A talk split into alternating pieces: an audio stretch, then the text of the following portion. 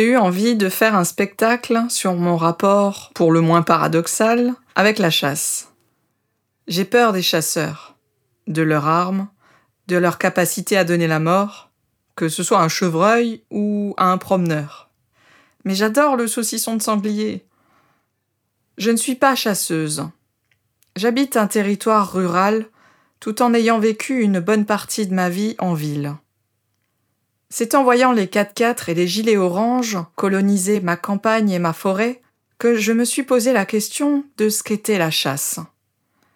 Moi qui me dis écolo, je me suis rendu compte que je ne connaissais pas le tiers, du quart, du huitième sur la nature. Avant d'écrire ce spectacle, j'ai rencontré des dizaines de personnes.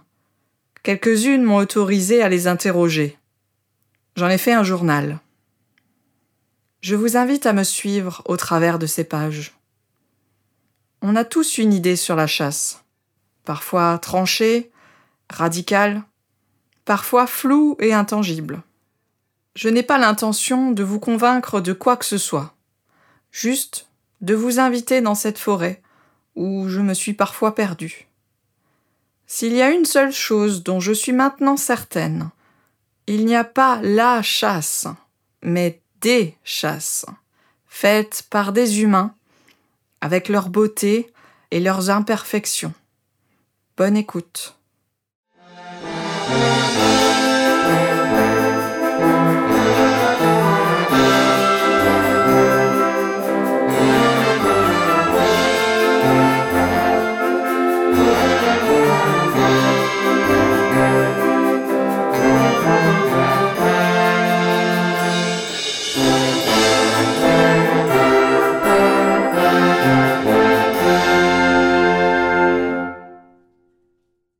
Monsieur Steimer. Notre rencontre s'est faite en novembre, dans un bureau quelque part sur le territoire de Beinheim. L'homme est grand, trop grand, pour la petite salle mise à notre disposition. Attention à votre tête, les poutres. Et le voilà qui se penche, qui se met à notre hauteur. L'homme n'a jamais considéré que se mettre à la hauteur des plus petits était s'abaisser. Je viens de constater qu'une traverse à blaireaux et autres animaux vient d'être installée sur la grande route. En voilà des blaireaux que les pare-chocs des SUV n'auront pas. Il a l'agenda des retraités. Bien rempli. Il est surpris qu'on l'appelle pour parler de la chasse. Il n'est pas chasseur. Il est plutôt du côté des bêtes, du vivant. Sa position est simple. Comme nous avons foutu en l'air les équilibres, et qu'il manque de prédateurs, je suis pour la chasse de régulation soit celle des sangliers qui pullulent et des cervidés qui détruisent les repousses en forêt. Je suis aussi pour la chasse de subsistance pour les populations qui la pratiquent de manière traditionnelle, avec un certain respect des équilibres des milieux. La rencontre aurait pu se terminer ainsi. Je parle de la chasse comme on aurait pu parler d'agriculture ou de foresterie. Je parle de chasse, mais pour dire quoi? Parler de la mort? De celle qu'on incombe à un animal, parfois un randonneur? Je suis incapable de regarder une vidéo de L214. Il n'a pas de réponse toute faite.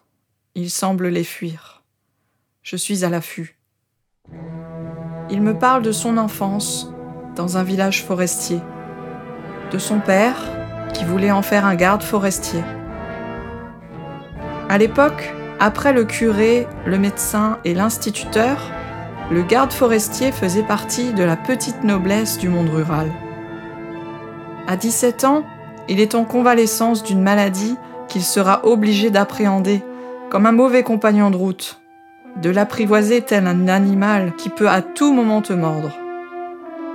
Il remet en question ses études, trouve du réconfort dans les jardins de l'université de Strasbourg. Il aura sa révélation dans la trouvaille d'un oiseau bagué, tel un oracle. À l'époque, les naturalistes étaient de doux fous, des passionnés, des autodidactes. Avec l'aide du menuisier du musée zoologique de Strasbourg, il se mettra à baguer les oiseaux, à les étudier, à les observer, à les aimer. Beaucoup. Aimer est un mot large qui englobe plusieurs réalités. Jeune adulte, notre homme part au Pays basque avec un ami. La mère de ce dernier veut accueillir l'ami de son fils avec les honneurs qu'il se doit. Comme elle sait qu'il aime les oiseaux, elle en commande tout plein aux chasseurs ou aux braconniers du coin. L'histoire ne le dit pas.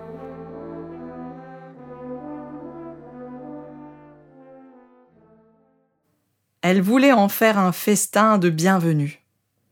Malaise. Certains mangent ceux qu'ils aiment. Lui les observe, les étudie, les laisse vivre. Les oiseaux le mèneront à l'étude de leur milieu. Il participera à la création de la Maison de la Nature à Muttersholz. Au départ, cette Maison de la Nature, c'est l'initiative de passionnés. Ils trouvent des fonds, un local est mis à leur disposition. Face au sérieux de leur travail, ils obtiennent le label CIN, Centre d'initiation à la nature et à l'environnement, qui leur ouvre les portes à des financements de grandes collectivités. Ce sont les fonds de l'association qui payent tout d'abord notre jeune homme, puis les fonds publics prennent le relais pour financer son salaire. Nos impôts pour payer quelqu'un qui protège l'écosystème, qui en montre la beauté qui nous sensibilise à sa fragilité. Nous sommes au début des mouvements écologiques. On est heureux de sa belle berline, de sa maison pavillonnaire, du beau gazon qui brille sous le spritz de l'herbicide. Le plastique est fantastique. Et l'environnement n'a même pas de secrétaire d'État. Et on regarde notre jeune monsieur Steimer en soupirant. Envelin payé à rien faire. De la Maison de la Nature, il passe par la DRAE, la délégation régionale à l'architecture et à l'environnement, une antenne du ministère de l'Environnement. En 1984, on décentralise. Et c'est ainsi qu'il atterrit au Conseil général du Bas-Rhin, dans un service naissant, voué à la protection de la nature.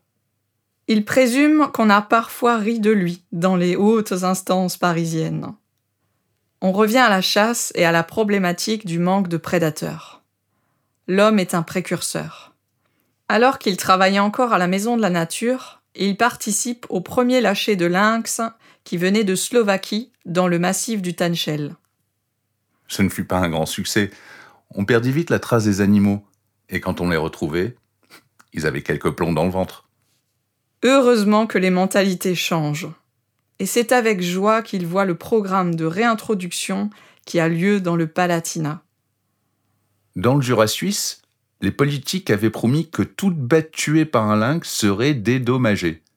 Et c'est ainsi que les agents de la faune furent assaillis par de nombreux coups de fil déplorant les attaques de lynx dans les semaines qui suivirent cette annonce. Ils furent obligés de revenir devant les médias locaux pour dire qu'aucun éleveur n'allait être indemnisé pour la simple raison que les lâchers de lynx n'avaient pas encore commencé.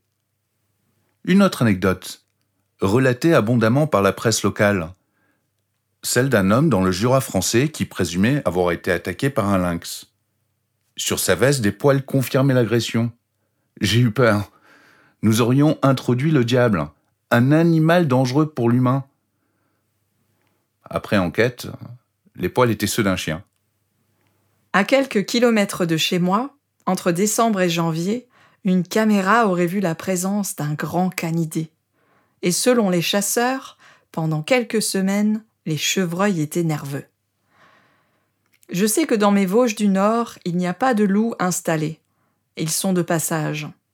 Mais je me prends à rêver à sa présence dans les ombres de la nuit, quand je ne dors pas et que je vais me bercer du silence des étoiles.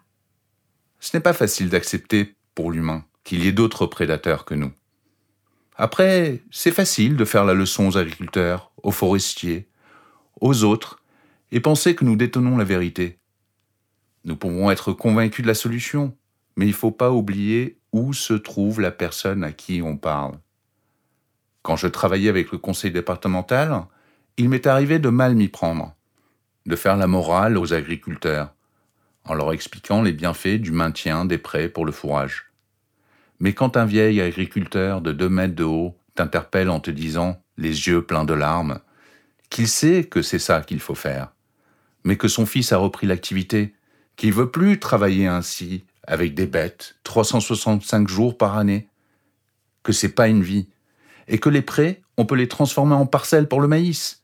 Et, et c'est ça qui assure des revenus fiables. L'homme est un diplomate. Il aime les gens autant qu'il aime les animaux. Vous savez, moi, je prends ma retraite. Ma retraite de militant. Je suis fatigué. La diplomatie n'est pas à la mode en ce moment. On veut anéantir l'autre, ou on veut croire que l'autre veut notre fin. Et si notre rapport à la nature était le même que notre rapport aux humains? Jean-Claude Génaud, écologue des Vosges du Nord, lors d'une conférence, parlait de la difficulté d'accepter une forêt ou un terrain laissé à l'état sauvage, que ce n'était pas forcément beau, pas forcément praticable, avec des zones humides, des ronces. Ce que j'aime de l'homme, c'est qu'il n'a pas de frontières bien définies. Que fait-on d'une espèce qui n'est pas endémique, mais qui envahit le terrain? Faut-il la combattre? Faut-il accepter qu'elle déstabilise tout le biotope? Sommes-nous capables de lutter? De toute façon, c'est toujours l'activité humaine qui en est la cause. Vous avez un peu d'espoir pour l'avenir? Pour ma génération, pour la vôtre, et peut-être celle de vos enfants, c'est foutu. Il faut espérer pour la suivante. Jeune, en voiture avec un vieil ami naturaliste, je lui demande de s'arrêter dans les Vosges devant une prairie en fleurs afin de prendre une photo de la beauté du monde. Mon ami soupire.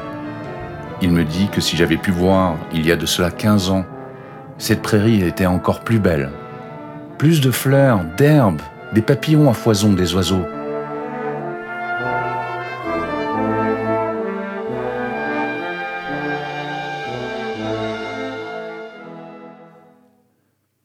T'as pas connu ça, tu te contentes de ce que tu as.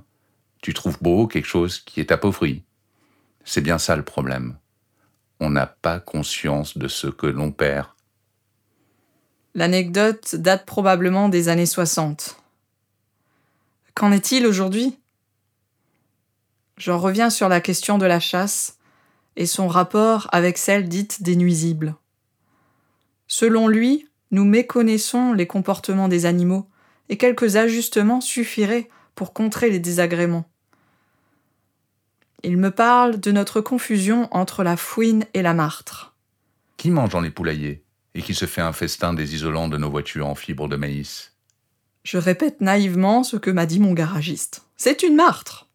Ah, ah, je, je présume que cela vient de la proximité entre l'Alsacien et l'Allemand, où les deux animaux portent le même nom, martre. La martre vit dans la forêt, loin de nous. C'est la fouine qui nous cause quelques désagréments. Il a un jour voulu en attraper une qui grugeait l'isolation des murs du conseil général. Il voulait seulement l'attraper afin de la relâcher plus loin. Tous les matins, il venait tôt pour voir s'il y avait quelque chose dans sa cage. On se moquait gentiment de lui. Il changeait la cage d'endroit. La seule chose qu'il a réussi à piéger, c'est une peluche. Il se fait tard, et les deux heures promises sont déjà passées depuis longtemps. Il me répète qu'il prend sa retraite, qu'il se retire, qu'il tente de s'éloigner du bruit du monde, qu'il n'a qu'un seul désir, regarder les oiseaux passer, admirer ce qu'il reste encore de beauté. L'homme repart. Je lui dis de faire attention à la poutre. Il se penche et me salue en même temps. Le temps s'est arrêté. Le soleil est presque couché et les ombres nous guettent. Il me laisse là, au milieu du marécage, à l'affût, sans savoir ce que je guette. Il me manque déjà, et l'envie de dire nous. Il nous manque déjà, des hommes et des femmes comme lui. Est-ce à nous, à moi, à mes proches, de marcher dans ses traces? J'écris ces mots dans une chambre au petit matin, dans le pays basque, et je suis heureuse d'entendre les oiseaux chanter.